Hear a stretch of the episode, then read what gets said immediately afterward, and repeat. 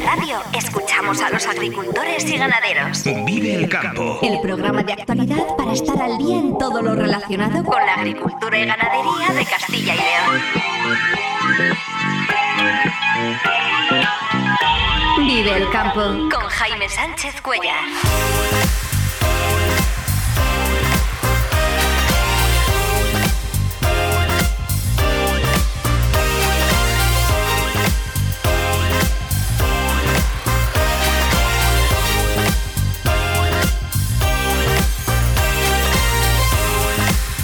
Buenos días, esto es Vive el Campo en Vive Radio. Hoy es miércoles 17 de enero, hasta las 7 y 50 de la mañana. Aquí contamos lo que está pasando en el sector agroalimentario y cómo afecta a los agricultores y ganaderos de Castilla y León.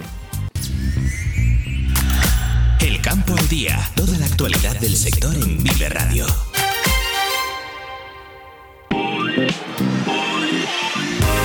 Lluvias importantes durante toda la noche que continuarán ahora por la mañana, lo que, unido al deshielo por la subida de las temperaturas, está provocando importantes crecidas en los ríos.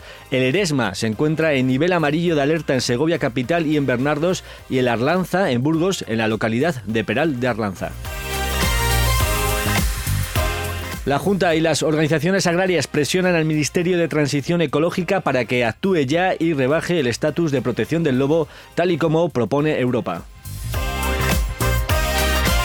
Hoy es San Antón, patrón de los animales, una fiesta que se celebra en numerosas localidades de Castilla y León. Hoy vamos a conocer una iniciativa que se está extendiendo por toda Europa para recuperar la atracción animal en algunas labores agrícolas y forestales. Nos lo va a contar eh, Bernat Torras, coordinador de la única escuela de tracción animal que existe en España. En la sección de agromaquinaria hablaremos de dos marcas de tractores, Antonio Carraro y Cubota, y de las novedades que presentan en las próximas ferias agrícolas. Y la lonja de Zamora también confirma la bajada en el precio del cereal. Ayer recortó 2 euros al trigo, la cebada y el maíz. Vive el tiempo en Vive Radio. Conocemos ahora la previsión del tiempo en este día de San Antón. Seguro que Daniel Angulo nos habla de ello. Daniel, muy buenos días. Hola, muy buenos días Jaime, muy buenos días a todos los amigos oyentes de Vive Radio y Vive el Campo. Bueno, pues hoy San Antón. Sí, llegó este día de referencia tan importante en el invierno y tan importante para muchas localidades, pueblos y ciudades. Es un día en el que hay que conectar con el mundo rural, con el campo, porque hoy es fiesta. Es fiesta, por ejemplo, en Zaratán, provincia de Valladolid, en la capital, en la iglesia de San del Salvador, donde se bendice a los animales. Es un día de contacto con la naturaleza. Es fiesta en Castrojeriz, en la provincia de Burgos, y en la alberca se sortea el cerdo que ha estado comiendo durante todo el año por las calles de esta bonita localidad en el sur de Salamanca. Fiesta también en Fuentes de Nava, en Palencia, donde hay sorteo y también se degustan productos del cerdo. En Balsaín, en Segovia, eh, bueno, muchísimos pueblos. Ledesma también tiene una mm, tradición con San Antón, San Bartolomé de Pinares en la provincia de Ávila, en León capital, que se recuperó hace unos años esta fiesta, en Monfarracinos, provincia de Zamora, en Las Grañeras, provincia de León. En fin, que todo Castilla y León celebra hoy a San Antón. Es, como digo, el patrono de los animales y, por ejemplo, en Burgos también se da la tradicional o se reparte el tradicional eh, se, se, celebra el reparto tradicional de los titos en el barrio de Gamonal y Normalmente este día suele ser de tiempo revuelto. Cuando no hay entrada de vientos del norte, frío y nieve, hay vientos del oeste, lluvia. Pocos años se da el día de San Antón con sol. Y si no, si se da con sol, suele haber heladas. Porque a partir de ahora entramos en lo que se llama la Semana de los Santos del Frío, que empieza con San Sebastián, dice el refrán.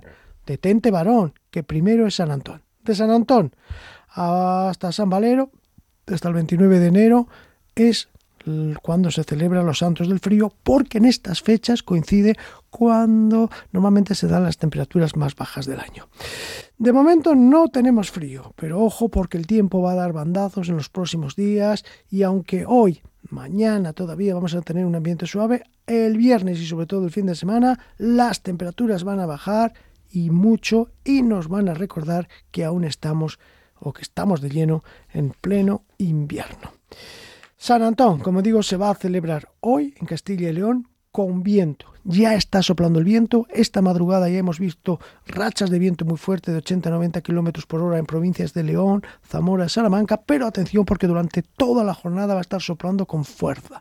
Va a mainar quizás un poco al mediodía, pero va a intensificarse durante esta tarde y especialmente esta tarde y noche, próxima noche, lo va a hacer en el este de Castilla y León, en las provincias de Burgos, sobre todo en el norte de Burgos, norte de Palencia, también norte de Soria y afectando a Soria y Segovia. Vientos del suroeste porque la borrasca Irene, que ayer estaba colocada al oeste de Portugal, hoy va a ir avanzando, empujada por esos fuertes vientos y se va a colocar justo al norte de la península ibérica. En las borrascas el viento gira en el sentido contrario a las agujas del reloj, lo que permite que lleguen esos vientos ábregos entrando por Portugal, por Salamanca y recorran prácticamente toda la comunidad vientos que de momento, como digo, van a mantener las temperaturas suaves. Hoy pues, esperamos unas máximas pues, eh, por encima de los 10 grados en todo Castilla y León. En Ávila llegarán hasta los 13, 14 grados. También en Burgos, en Valladolid, van a estar sobre con máximas de 12, 13 grados. Segovia tendrá una máxima de 12 grados y la mayor temperatura la esperamos en Zamora con 14 grados y las mínimas, pues como tenemos ahora 8 mm, 9 grados que tenemos prácticamente en toda la comunidad. La más baja se espera en León y Soria con 7 grados de mínima. ¿Qué va a pasar mañana? Todavía mañana jueves estaremos bajo los efectos de la borrasca Irene, pero ya esta borrasca se irá alejando hacia Francia. A medida que se vaya alejando, va a ir amainando el viento, ya a partir de la tarde van a ir cesando los vientos, pero ojo, porque el viernes se forma una nueva borrasca que podría ser bautizada con el nombre de Juan, se va a formar al suroeste y va a recorrer también el centro de la península ibérica, dejando incluso nevadas en el norte en cotas bajas. Y bajarán notablemente las temperaturas. Pero eso será ya tema de mañana. Nada más, feliz día de San Antón a todo Castilla y León. Muy buenos días.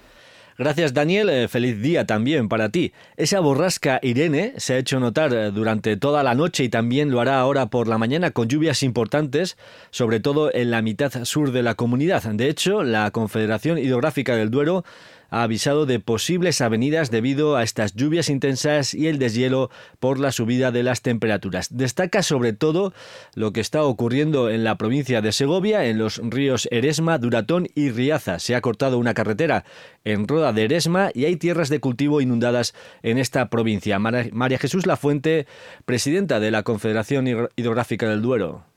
Esto ha provocado la fusión de buena parte de las reservas de nieve en las cabeceras de los ríos y especialmente en la provincia de Segovia, en los ríos Eresma, Duratón y Riaza, con crecidas que se mantienen debido al deshielo. Según el último dato oficial, de las 6 de la mañana existe nivel de alerta amarillo en el río Eresma en la salida del embalse del Pontón Alto, que está desembalsando agua al superar su capacidad de retención en Segovia capital y en Bernardos. También hay nivel amarillo en el río Arlanza, en Burgos, en el municipio de Peral de Arlanza. Las previsiones de la EMET apuntan a una precipitación acumulada durante la pasada noche y las próximas horas en el sur de Ávila, Salamanca y Sanabria de entre 60 y 120 litros por metro cuadrado, así como en el norte de León, Palencia, Ibéricas de Burgos y Soria con 40 litros por metro cuadrado, lo que provocará un aporte importante al cauce de los ríos. Hablamos ya del lobo porque Junta y organizaciones agrarias acordaron ayer remitir una carta al Ministerio de Transición Ecológica para que mueva ficha ya y rebaje la protección que existe sobre el lobo en consonancia con la propuesta de Europa para que esta especie pase de estar estrictamente protegida a solo protegida. Quieren que se derogue la orden del Ministerio de septiembre de 2021 que incluyó al lobo en el listado de especies de protección especial y que el gobierno central eh, colabore para que la gestión del lobo en toda Europa sea ahora como era antes de septiembre de 2021 en el norte del río Duero, es decir, que se pueda cazar para controlar su población. Juan Carlos Suárez Quiñones, consejero de Medio Ambiente. Eso es una medida inmediata, una medida que no tiene excusa. Porque cuando se hizo la catalogación, se hizo sin datos científicos, se hizo con un procedimiento eh, manchado por distintas irregularidades administrativas que tenemos denunciadas en un contencioso administrativo de la Audiencia Nacional, y se hizo sin consenso. Lo que queremos ofrecer al, al Gobierno de España es tender la mano para volver a la situación anterior de forma consensuada.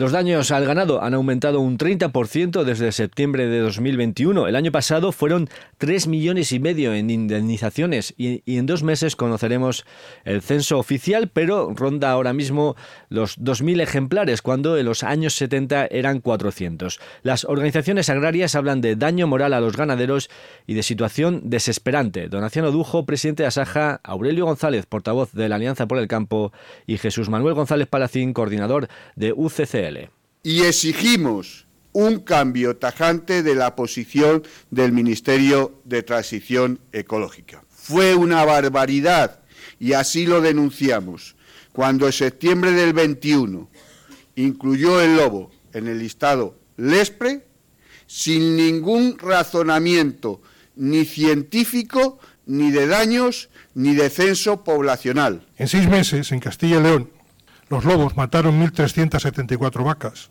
1.048 ovejas, 165 caballos y 118 cabras. Nueve ataques diarios. Eso es insostenible. No hay sector ganadero que pueda aguantar esa presión. Yo conozco ganaderos que han dejado de ser ganaderos por los ataques del lobo. Aparte del valor económico, está el desgaste emocional. Está el no dormir por las noches. Está el levantarse cada mañana y, y decir, ¿qué me esperará hoy cuando vaya a ver el ganado? Y eso hay gente que no lo soporta, que abandona, abandona la actividad. Jonathan Rodea es un joven ganadero del Hoyo de Pinares en Ávila que acaba de sufrir eh, un ataque de lobos en su ganadería de ovino, en sus ovejas. Eh, Jonathan, muy buenos días. Buenos días, ¿qué tal? Cuéntanos qué es lo que ha pasado. Pues mira, el día de Reyes tenía 130 corderas de recría de 8 meses en una finca de unas 5 hectáreas. Fui a echar con los mastines a dar una vueltecita antes de pasar el Día de Reyes con mi familia, con mis hijas, después de abrir los regalos y bueno, pues me encontré yo con mi propio regalo, que me habían dejado unos reyes no deseados. ¿Y qué, daños se han provocado? Pues mataron ocho corderas y varias las dejaron, las dejaron heridas. ¿El ganado está cercado? Está cercado, sí, aunque sean cinco hectáreas, pero está cercado a la finca, es una finca particular y bueno, pues yo las tenía ahí pues para estar tranquilo de, poder pasar estos días festivos en casa, ¿no? Aunque te has querido echar un vistazo, pero no es lo mismo que estar pastando tus 8 o 10 horas con ellas y bueno, pues oye, y pues me encontré con eso. ¿Has sufrido antes otros ataques de este tipo? Sí, la verdad es que por desgracia desde que tengo las ovejas que va a decir que llevaré unos cerca de unos 50 60 ataques en estos 7 años. 50 o 60 ataques en 7 años. En 7 años, sí, la verdad es que unos años más, otros años menos, pero ya no es que estén las ovejas sueltas, sino que es que en las propias fincas particulares, pues, pues el lobo ataca. Y eso es lo que hay que tratar de, de erradicar. ¿No? De, bueno, que hay gente, es que las pagan y tal, y yo no es que no quiero que me la paguen, porque no solo el daño ¿no? que hacen al ganado, las ovejas muertas y tal, es el tiempo que tiene que perder uno ya a raíz de eso, de llamar a los agentes medioambientales, de que vengan los agentes medioambientales a ver el, el ataque, luego llamar al seguro, luego la retirada de cadáveres, eh, papeles a llevar a Ávila, que luego a los meses si falta algún papel o está mal te vuelven a, requerir más documentación, ¿no? Porque más allá además de las muertes de las corderas, eh, también causan otros daños este, este tipo de ataques, por ejemplo, para el futuro, ¿no? De las otras corderas que han quedado vivas y para la cría, bueno, se generan otros daños. Sí, pues mucho estrés en los animales, animales si fuera el caso de que estuvieran a punto de parir o, preñadas, ¿no? Pues, pues, podrían abortar. Me ha pasado casos que me han matado ovejas preñadas, ¿no? Y, los corderos dentro, que, incluso los han dejado al aire en el ataque y esos no pagártelos porque no están identificados. Oiga, señor, vamos a ver, aquí están ustedes viendo, son dos corderos que yo los voy a sacar 70, 80 euros. Luego, aparte, estas corderas tienen una media de vida de 8 o 9 años. Por esos 8 o 9 años he dejado yo de ganar un cordero y medio por año que me pueden criar. ¿Y ese lucro cesante del dinero que dejas de ganar por estas ovejas se consigue recuperar eh, vía administrativa, vía reclamación? Se conseguirá recuperar, hasta ahora no. Tengo casos entendidos que la gente ha ido denunciando y sí que la han estado pagando, ¿no? Gastos de veterinario, de, ovejas que han quedado malheridas, ¿no? Que, que luego llevan gastos de veterinario, vacunas, eh, curaciones y demás. Pero parece ser que sí que se están ganando. Yo hasta ahora no, pero ya, ya no puedo más y hay que reclamar todo lo que es el gasto ese, ¿no? O sea, yo el día de periodo de Reyes, ¿por qué tengo que estar yo porque vosotros queráis? No, ese día me le tenéis que pagar de jornal, que yo las ovejas tranquilamente en una finca pastando para no tener que ir con ellas ocho horas. Y no tengo por qué estar allí 24 horas con ellas. Hay que poner mano dura al lobo. Nunca he estado a favor de que se erradique, pero ya me lo estoy pensando. No que se controle la especie, que hagan unas reservas nacionales, que hagan algo, pero que no nos arruinen a las personas y a las familias. Jonathan, de ánimo, ¿cómo estáis? Porque después de tantos ataques... Pues al final es lo que pasa, que mucha gente desanima. Yo tengo 38 años, tengo mucha ilusión, entré muy fuerte, pero al final, bueno, que eso, yo tengo familia, tengo dos niñas de pequeñas. Si las dejo en una finca, que pago pastos, que la alambro para que las ovejas no se salgan y mis ovejas coman mientras que yo estoy con mi familia un fin de semana, un domingo, un festivo y ya tampoco puedo estar porque al lobo no se le puede hacer nada, eh, vamos a ver, es injusto, es injusto y no es tolerable todo este tipo de cosas, que los, ganaderos tengamos que poner todos los medios posibles y el lobo esté a sus anchas por ahí. Vamos a ver, vamos a ver, eso no es posible. Y no es compatible el lobo. Hay gente que dice, no, pues poner más perros. Yo no puedo poner aquí perros, lo primero por la ruina de piensos y vacunas. Y luego yo en mi pueblo estoy muy cerca al hoyo de Pinares, el municipio. Eh, viene gente con bicicleta, viene gente a pasear, hay muchas rutas de andar, los perros al final son perros, son mastines, defienden al ganado, al final ladran, corren a las motos, eh, al final son problemas también. Hmm. Entonces, claro, la solución no es perros, la solución no es vaya al ganado, la solución no es estarlas en una finca y cerrarlas todos los días eh, en una manga más pequeñita, en un, en un, más pequeñito. No, la solución es el, el delincuente, que en este caso es el lobo.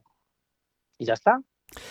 Jonathan Rodea, eh, ganadero en el hoyo de Pinares, eh, mucho ánimo y muchas gracias por atender la llamada de Vive el Campo. Muy buenos días.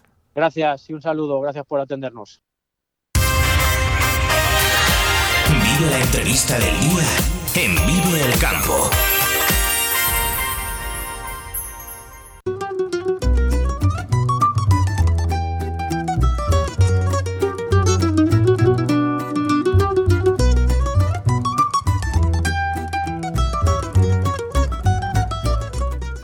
Hace 50 años, es decir, eh, prácticamente ayer en términos históricos, eh, los viticultores, por ejemplo, cambiaron las mulas con las que trabajaban el viñedo por las máquinas. Hoy, sin embargo, hay experiencias en toda Europa donde se recupera a los animales para algunos trabajos eh, como práctica más ecológica, menos contaminante, que protege el suelo agrícola. Quizás hoy, día de San Antón, patrón de los animales, sea un buen momento para conocer estas experiencias que utilizan la tracción animal para volver a trabajar el campo. Eh, qué duda cabe que su uso se restringe a pequeños proyectos, quizás donde el reto no es el volumen de la producción, sino la calidad del producto. Eh, Bernard Torras es el presidente de la Asociación Catalana de Tracción Animal y es el director de la Escuela de Tracción Animal que impulsa esta organización. Eh, Bernard, muy buenos días. Buenos días. ¿Qué trabajos pueden hacer estos animales hoy en día en el campo? Bueno, hoy en día pueden hacer todos los trabajos que, se hacen con maquinaria, pues se pueden hacer, o sea, vale, no todos, no vamos a engañarnos, pero podemos hacer muchos trabajos, eh, ya sea eso en, huertos, en viñedos, o sea, trabajos así agrícolas, en extensivos. O sea, no nos olvidemos, por ejemplo, de, de los Amish en Estados Unidos que trabajan eh, fincas de 17 y 20 hectáreas exclusivamente con tracción animal, con maquinaria adaptada para trabajar eh, de esa manera. Y luego eso podemos hacer trabajos forestales, trabajos de transporte, en realidad un poco de un poco de todo. Esto es una corriente que está surgiendo o que lleva ya tiempo en toda Europa, ¿no? Eh, recuperar a los animales este trabajo. Sí, sí, en Europa existe la FECTU, que es la Federación Europea de, Tracción Animal, que si no recuerdo mal hay una, unos 19 países ahí representados y somos socios, o sea, las asociaciones de cada país son socios de la federación y más o menos somos unas 35.000 personas y hay gente, sitios como en Francia o Suecia o Alemania, que hace más de 30 años que, o sea, digo, no se ha perdido el tema de la atracción animal, sino que se ha ido actualizando y en algunos ámbitos de trabajo, pues eh, se ve y está más que demostrado que es más eficiente, más ecológico y más sostenible, obviamente, hacerlo con los animales que con depende de qué maquinaria. Ponnos algunos ejemplos de esos eh, tipos de trabajos, ¿no? En donde, bueno, pues se demuestra la utilidad que puede resultar hacer los trabajos con animales? Pues, eh, por ejemplo, en el, en el bosque, ¿no? en, en, sitios ya sean protegidos o con holografía peculiar, o sea, difícil acceso para, para maquinaria donde se tendrían que hacer caminos o otras cosas, pues con la tracción animal podemos ser muy eficientes. Hicimos una, un trabajo ahí en Bielsa, donde nosotros es, era una zona de protegida porque es de nidificación de uruguayo, y entonces nosotros trabajamos dentro del bosque y fuera, en los caminos, trabajaba la maquinaria. Nosotros íbamos acercando toda la madera que, se estaba haciendo de, actuación para mejora del, bosque, por ejemplo. Y después en temas agrícolas, pues el beneficio que tiene de trabajar sobre el suelo em, con los animales, al no compactar, mejorar estructura, retención de agua, pues obviamente si el proyecto lo requiere y, y va con esta filosofía de mejora de estructura, no solo pensar en velocidad o ganancia económica, solo digo, pues puede ser una opción. Y para proyectos de huerta, por ejemplo, eh, es, un recurso que tenemos de trabajar con tracción animal que es mucho más rápido, que depende que, maquinaria para, trabajar entre los cultivos, para calzar patatas, puerros, o sea, hay, hay varias y diversos ejemplos al respecto. ¿Qué animales eh, se utilizan en la actualidad? Eh, ¿Sobre todo caballos? O sea, aquí en, en, Cataluña y la gente sí que trabajamos profesionalmente en, en la península, en general trabajamos con caballos pero bueno, se pueden utilizar eh, burros, ¿no? En Francia hay una corriente bastante eh, interesante de, de, trabajar con burros en huerta, porque tienen un paso de, de, de paso, ¿no? De, la, la, anchura que necesitan para caminar entre cultivos es menor que unos caballos, y también podríamos utilizar eh, mulos, o, bueyes o vacas, por ejemplo. Sí, sí. Pero eso, em, tienes, o sea, se tiene que adaptar el trabajo, la necesidad de, de, tracción, ¿no? La, la, los kilos o fuerza o, tipo de trabajo que, que, que, tienen que desenvolupar al tipo de animal. Y entonces depende de lo que necesites, pues con un animal u otro te puede, ya te puede servir. Aparte, obviamente, de si te gustan más los caballos o te gustan más los burros o mulos, pues obviamente vas a escoger ese tipo de animal. Y son fáciles de encontrar porque es verdad que, bueno, al final el proceso que se ha vivido en el campo en las últimas décadas de eh, apartar ¿no? al, animal como medio de tracción.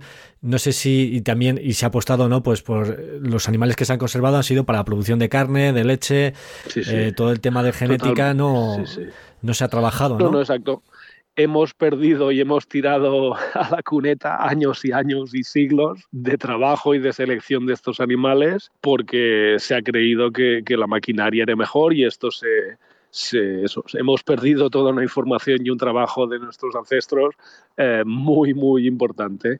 Y hoy en día es difícil, varios de los que trabajamos tenemos animales franceses, porque ahí no se ha perdido del todo, hay una corriente, como ya he dicho, de hace más años y de recuperación de estas aptitudes para tanto morfológicas como mentales de de estos animales y aquí eh, hicimos unas jornadas hace poco junto con la Universidad de, de, Lleida, ahí en el Pirineo catalán, para empezar a hablar un poco de esto, de, si hay ganaderos interesados en recuperar estas aptitudes y empezar a criar animales para, para trabajar.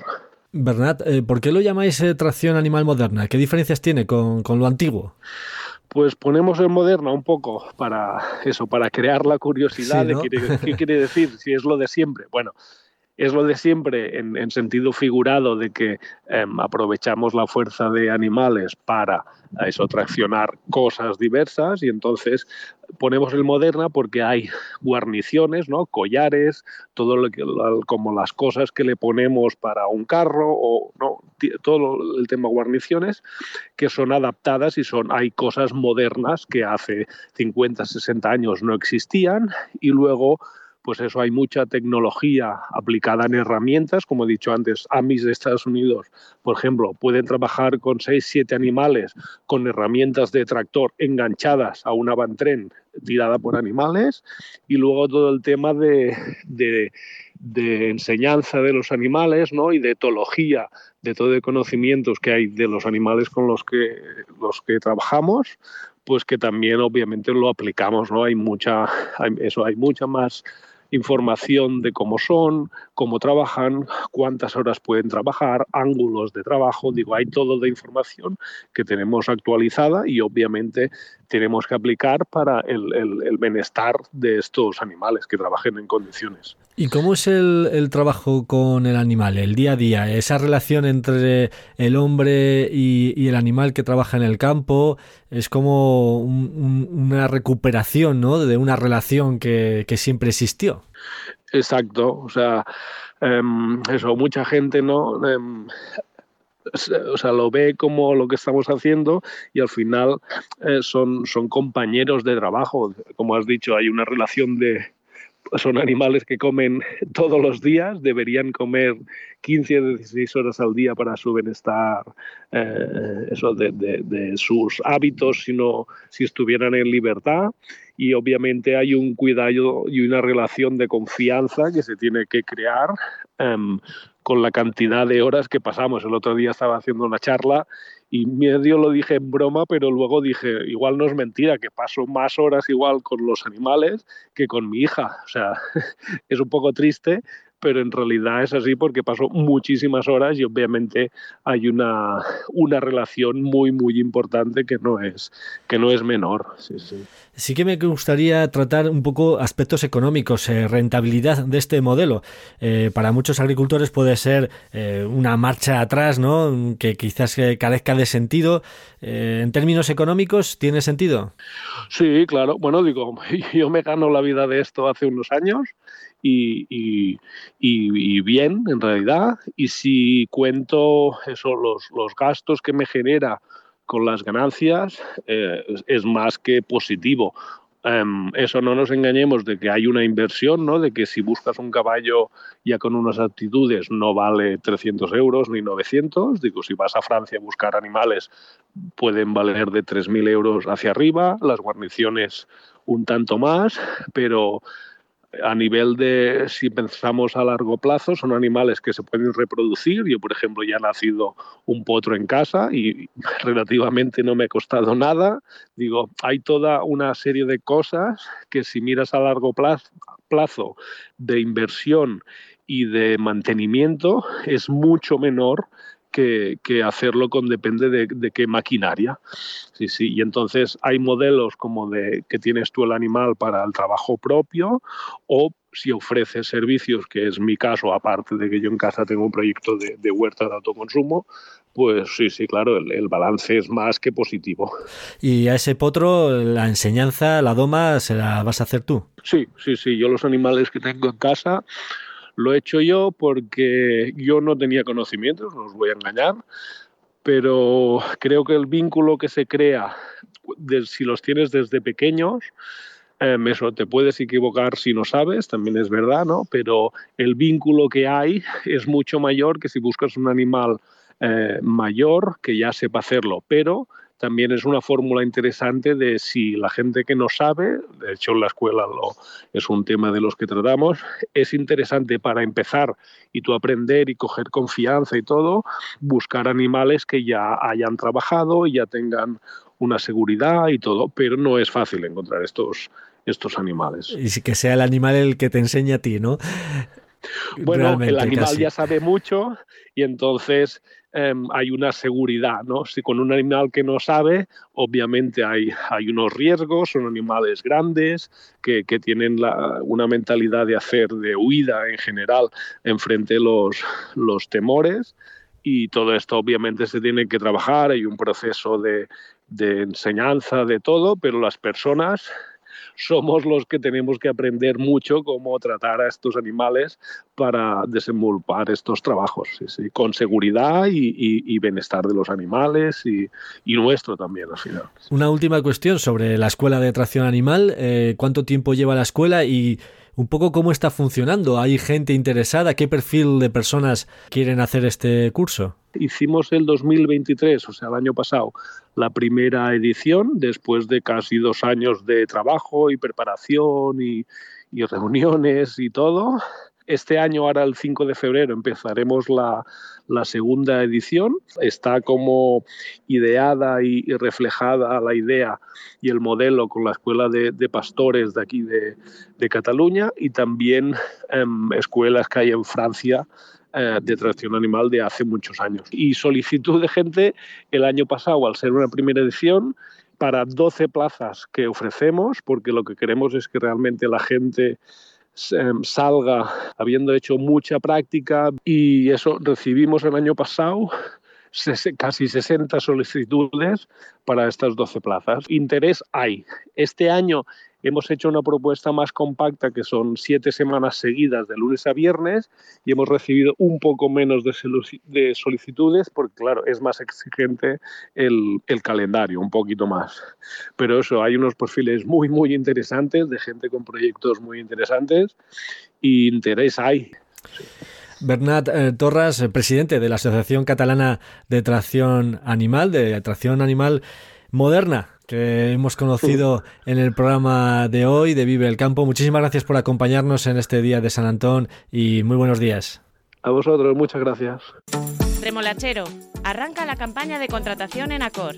Para empezar, te garantizamos 61 euros. Aseguramos el suelo de la rentabilidad sin renunciar a mayores ingresos, porque el beneficio se reparte entre nosotros. Confía en Acor.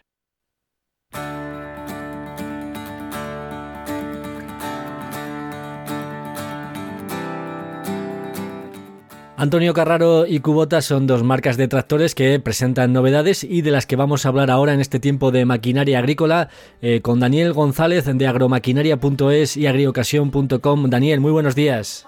Buenos días, Jaime. Bueno, tenemos ferias ya por delante y las marcas aprovechan, lógicamente, para presentar sus novedades y sus modelos. Hoy nos propones hablar de Antonio Carraro y de Cubota. ¿Qué novedades nos presentan estas dos marcas, eh, Daniel? Sí, Jaime. Bueno, pues eh, como sabes, a principios de año vamos a tener un montón de, de ferias.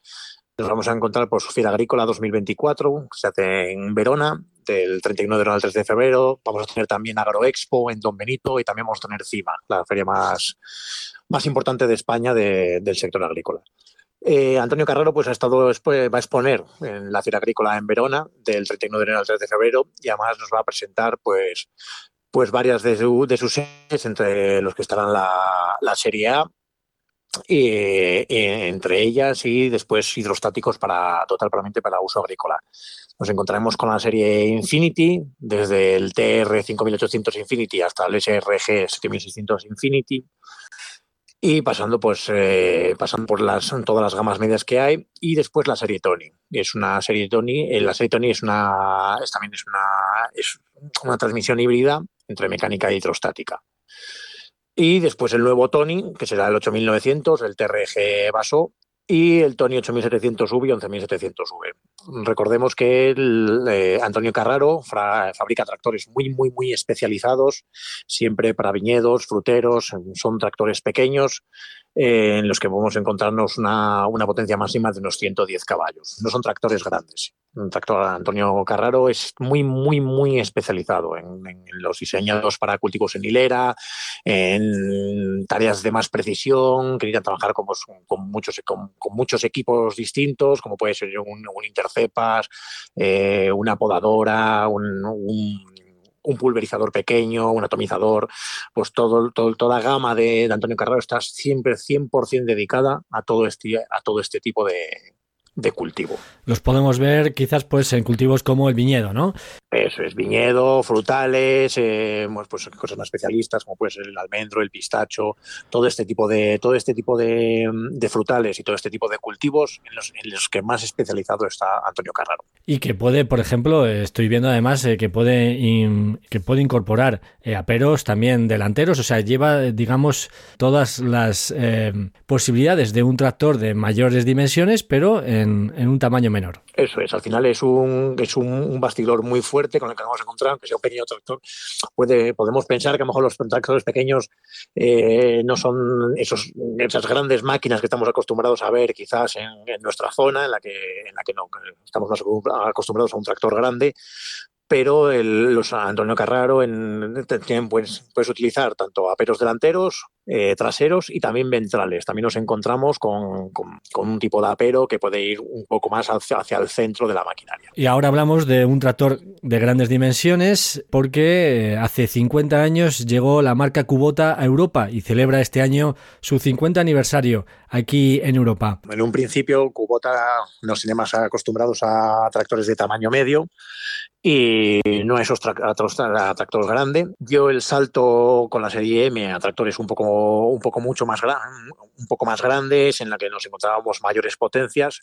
Y desde, desde que llegó Europa, eso hace esos 50 años, ahora en 2024 que los celebra, pues se ha erigido como uno de, uno de los grandes eh, fabricantes y distribuidores de maquinaria agrícola. Al final, ahora mismo se encuentra entre los, entre los, entre los líderes de mercado del sector europeo y también en España. Nos encontramos con que Tractores Kubota entra entre los seis primeros puestos de tractores y siempre con una, una buena cuota de mercado y adquiriendo también algunas empresas importantes del sector. Por ejemplo, en el año 2012 el grupo Keverland de aperos eh, muy importantes y muy conocidos. Keverland, como sabes, es un, gran fabricante de, arados y de gradas de, gran tamaño además y, y, con mucha experiencia, pero quizás la más importante, la adquisición más importante que podíamos celebrar en aquí a nivel nacional, ya no a nivel europeo, sería pulverizadores. Pulverizadores Fede, ¿no? Eso es. Un gran fabricante a nivel nacional de pulverizadores, atomizadores y que fue adquirido por, por Kubota y para pues bueno, al final ahora mismo tiene una gama mucho más amplia de lo que podía tener anteriormente y además de una primera marca a nivel nacional como ha sido Pulverizadores Fede. Y dio el salto al grupo eh, Kubota. Daniel González, de agromaquinaria.es y agriocasión.com. Muchas gracias por traernos las novedades del sector de la maquinaria aquí a Vive el Campo. Te esperamos la próxima semana. Un saludo. Muchas gracias, Jaime. Hasta luego.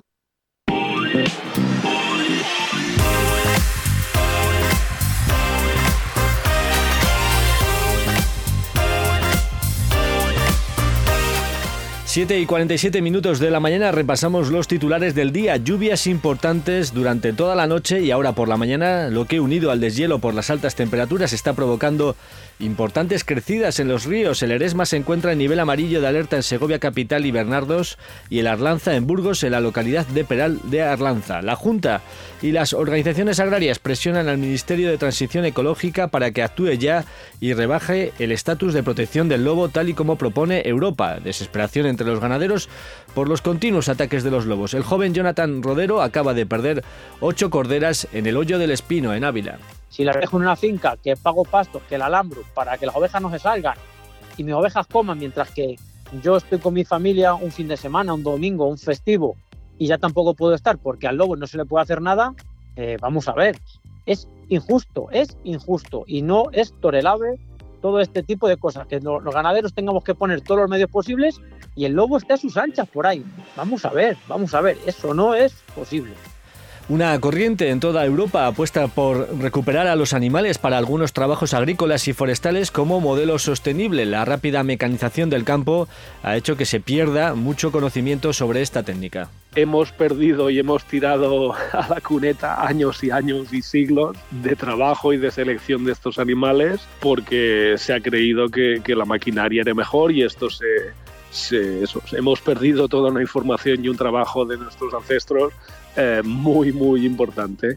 Y hoy en día es difícil, varios de los que trabajamos tenemos animales franceses, porque ahí no se ha perdido del todo, hay una corriente, como ya he dicho, de hace más años la lonja de Zamora también confirma la bajada en el precio del cereal. Ayer recortó 2 euros al trigo, la cebada y el maíz. Lo que subieron fueron los lechones, 2 euros más por animal.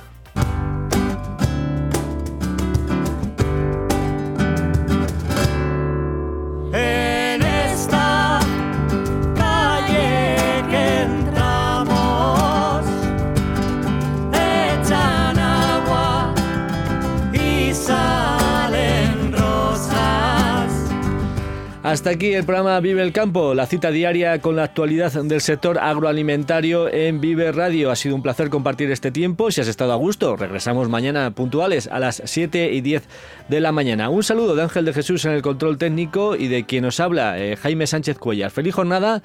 del San Antón. A todos los que vais a disfrutar hoy del campo, eh, feliz día para todos. Muy buenos días.